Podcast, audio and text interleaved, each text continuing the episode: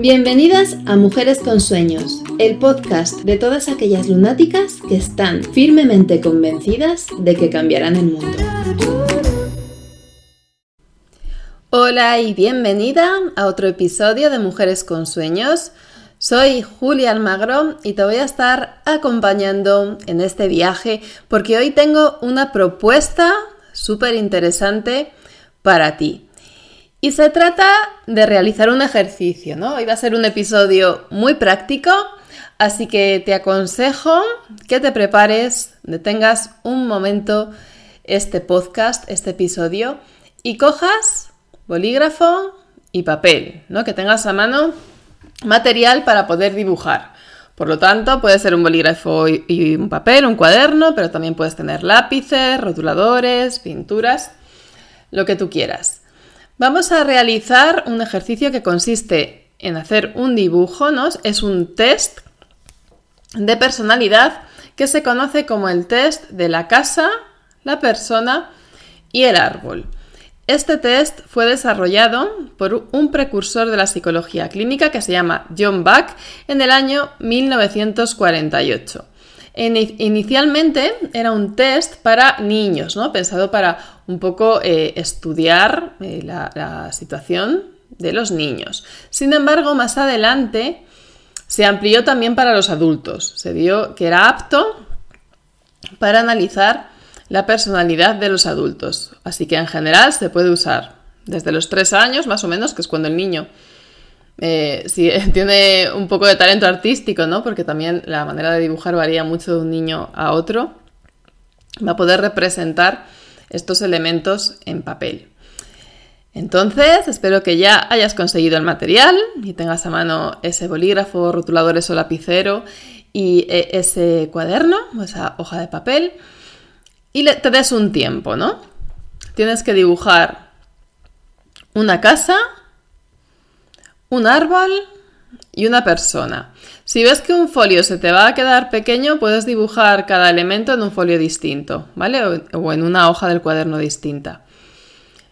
Imagina esa casa y llévala al papel, ¿vale? ¿Cómo la dibujarías? ¿Cómo es esa casa que ha emergido en tu mente? Puedes también parar eh, o pausar la grabación mientras dibujas la casa y después retornar, ¿no? Volver a, escuchar para seguir con el ejercicio.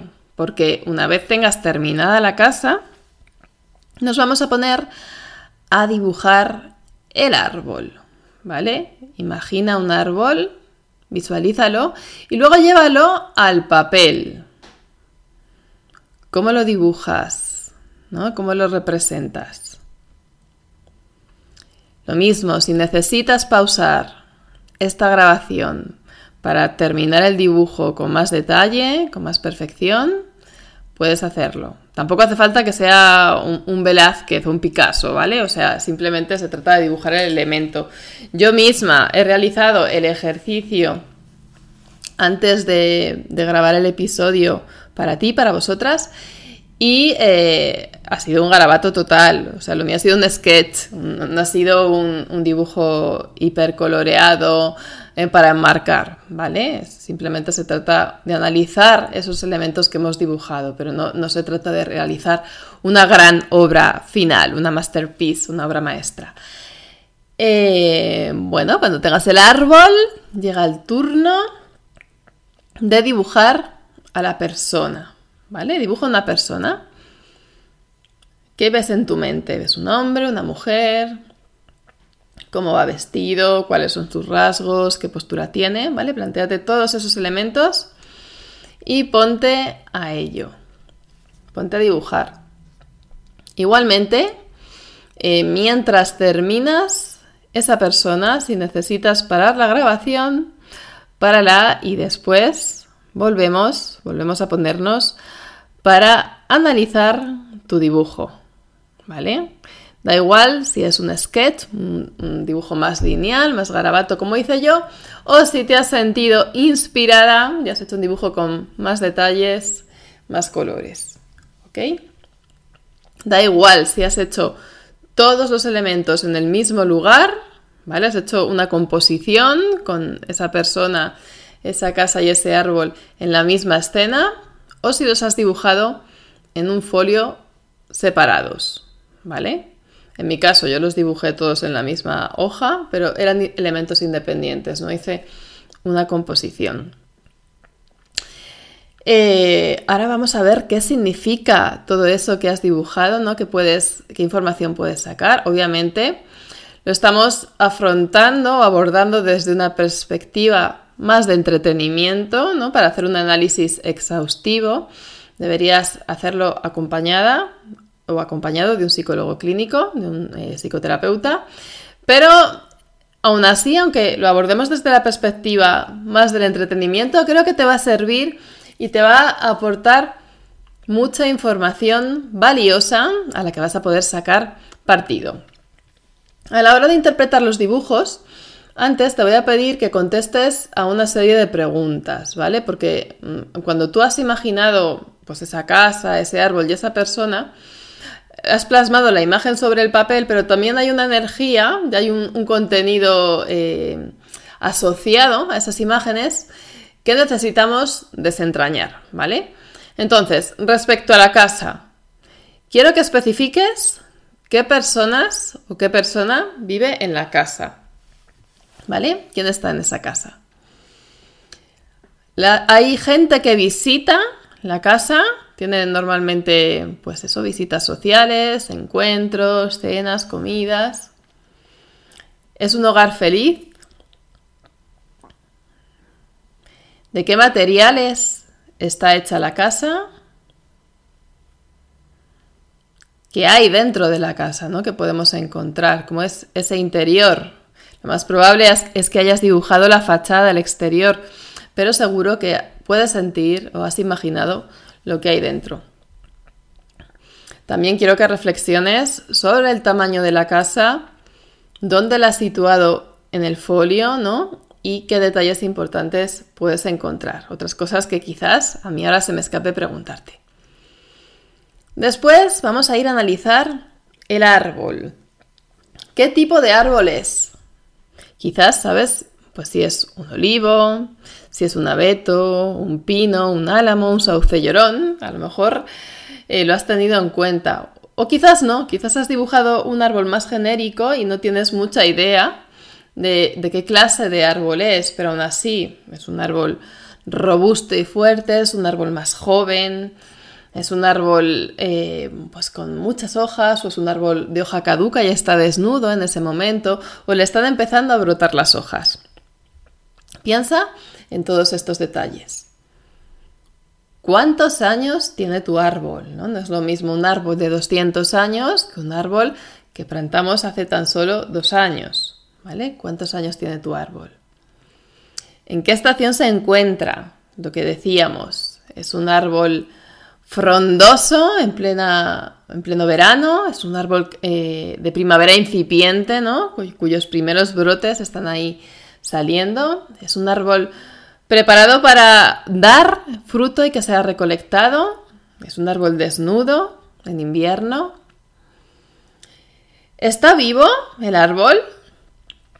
¿Vale? Hay árboles que, pues, que ya llegaron a, a su final y prácticamente están casi secos. ¿Quién riega el árbol? ¿Vale? Todo esto es muy importante. Después vamos a analizar a la persona, ¿vale? Fíjate en si es un hombre o es una mujer. ¿Cómo es físicamente? ¿Qué constitución tiene? ¿Cuál es su edad? ¿Quién es? ¿Eres tú? ¿Es alguien que conoces? ¿Cómo se siente esa persona en el retrato? ¿Qué emociones transmite? ¿Es una persona feliz? ¿Una persona ocupada? ¿Preocupada? ¿Es una persona cuyas emociones resultan difíciles de discernir? ¿Qué está haciendo esa persona? ¿Dónde se encuentra? El simple hecho de responder a estas preguntas ya te habrá dado bastante información complementaria que eh, te habrá puesto a reflexionar ¿no? y a realizar ese ejercicio de autoindagación que recomiendo encarecidamente hacer siempre que trabajamos con símbolos, tanto si son estos símbolos que hemos dibujado, como si es otro tipo de simbolismo tan de moda en los últimos tiempos como puede ser la astrología o el tarot. Siempre tienes que dejar atrás el enfoque predictivo y centrarte en esa información que llega a ti a través del proceso de autoindagación. Por lo tanto, aparte de que tú puedas preguntar ¿no? más en un contexto de psicoterapia qué significa esto o qué significa lo otro, la pregunta más importante que debes hacerte es qué significa para ti. Yo a continuación te voy a dar unas pistas para que puedas interpretar de una manera mm, más específica, ¿no? Pero mantén la mente abierta porque toda interpretación aplicada a un individuo es subjetiva y está muy relacionada con su mapa mental y su sistema de valores. Y hablando de valores, precisamente lo que representa la casa que has dibujado es una representación de cómo son tus relaciones familiares y cuál es el concepto que tienes de los valores de la familia. ¿Vale? El tejado va a hacer más referencia a la vida espiritual, como es ese tejado que has dibujado.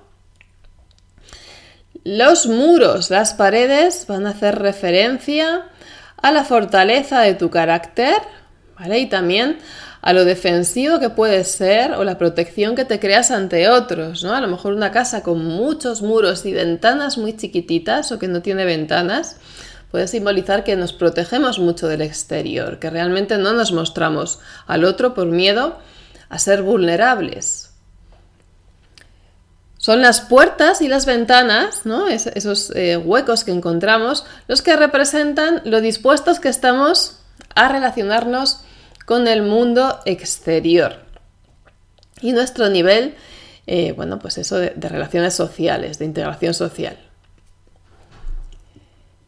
Piensa también en el tamaño, ¿no? Si has hecho una casa muy grande, quizás la familia tenga una importancia súper destacada para ti. Si la casa es chiquitita, en cambio, pues habría que reflexionar, ¿no? Sobre si a lo mejor en este momento de tu vida hay prioridades por encima de la familia. Luego vamos a fijarnos en el árbol, ¿no? El árbol va a representar los aspectos más inconscientes de nuestra personalidad.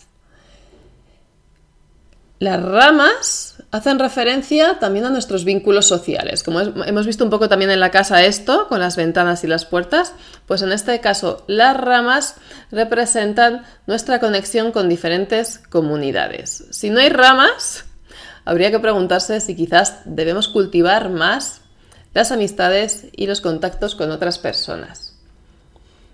El tronco lo que representa también es nuestra fortaleza, nuestra resiliencia. ¿Vale? ¿Cómo has hecho el tronco? Yo he hecho un tronco no muy grueso, delgado, porque mi árbol no es excesivamente viejo ni excesivamente joven, pero fuerte. ¿vale? Un tronco fuerte. Y lo he visualizado así. Y luego, por último, vamos a ver que esa copa del árbol hace referencia a tu autoconcepto, ¿vale? Una copa muy grande, quizás puede ser una autoestima muy sana, incluso quizás un ego muy poderoso. Y eh, también hace referencia al mundo intelectual, ¿no? Los pensamientos, las ideas y ese mapa mental que podemos tener. Un árbol desnudo quizás puede indicar una etapa en la que a lo mejor tenemos cierta escasez creativa o estamos más quemadas, más cerca del burnout y un árbol lleno de hojas y flores, pues una etapa muy creativa en la que tenemos mucha autoestima, muchas ideas y mucha creatividad. Daros cuenta que el momento en el que realizas el test también es importante, ¿no? A lo mejor una etapa de tu vida en la que estás mejor, tus representaciones van a ser más optimistas y una etapa de tu vida en la que te encuentras pues algo peor, ¿no? Te encuentras más de bajón, eh, va a reflejar ese dibujo tu estado, ¿vale? No, refleja algo permanente, el dibujo no va a ser igual eh, en cualquier circunstancia. En diferentes etapas de nuestra vida vamos a hacer el dibujo con peculiaridades distintas. Y por último, vamos a la persona, ¿no? ¿Cómo has dibujado a esa persona? ¿Eres tú? Esa es una pregunta que tengo. Eh, ¿O has dibujado a otra persona? ¿Y por qué a otra persona? Esa persona representa la idea ideal que tienes de ti misma y, eh, pues bueno, pues un poco de, ti misma en relación con el mundo exterior, ¿vale? Esto a mí me ha llamado la atención porque eh, cuando he hecho yo el ejercicio, directamente he puesto que esa persona que había dibujado era la próxima versión de mí misma. Entonces mm, ha sido un poco, bueno, revelador ver que eh, en realidad es así, ¿no? Es ese yo ideal el que estamos representando. La cabeza simboliza nuestra capacidad de comunicación, porque está la boca y los ojos, ¿no? Donde, y también los oídos, donde comunicamos un montón, ¿no? Escuchamos a través de los oídos y hablamos a través de los labios, ¿no? De la voz, pero también de la mirada. La comunicación y la imaginación. Si has hecho una cabeza grande, eh, seguramente das importancia a esto y si la cabeza es chiquitita, pues habría que reflexionar por qué es así. Los ojos indican tu percepción del mundo. Son unos ojos soñadores, es una mirada fija, directa. Quizás tienes los ojos cerrados, llevas la mirada más hacia el interior, ¿vale? Son preguntas que hacerse.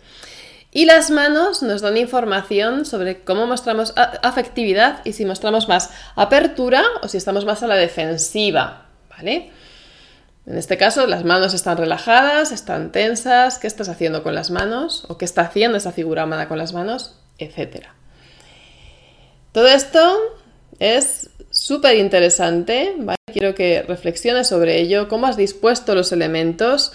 Todo puede darte información, ¿vale? Piensa que en la parte derecha de la hoja representa el futuro, ¿vale? La parte izquierda está más vinculada al pasado. Esto es nuestra cultura, ¿ok?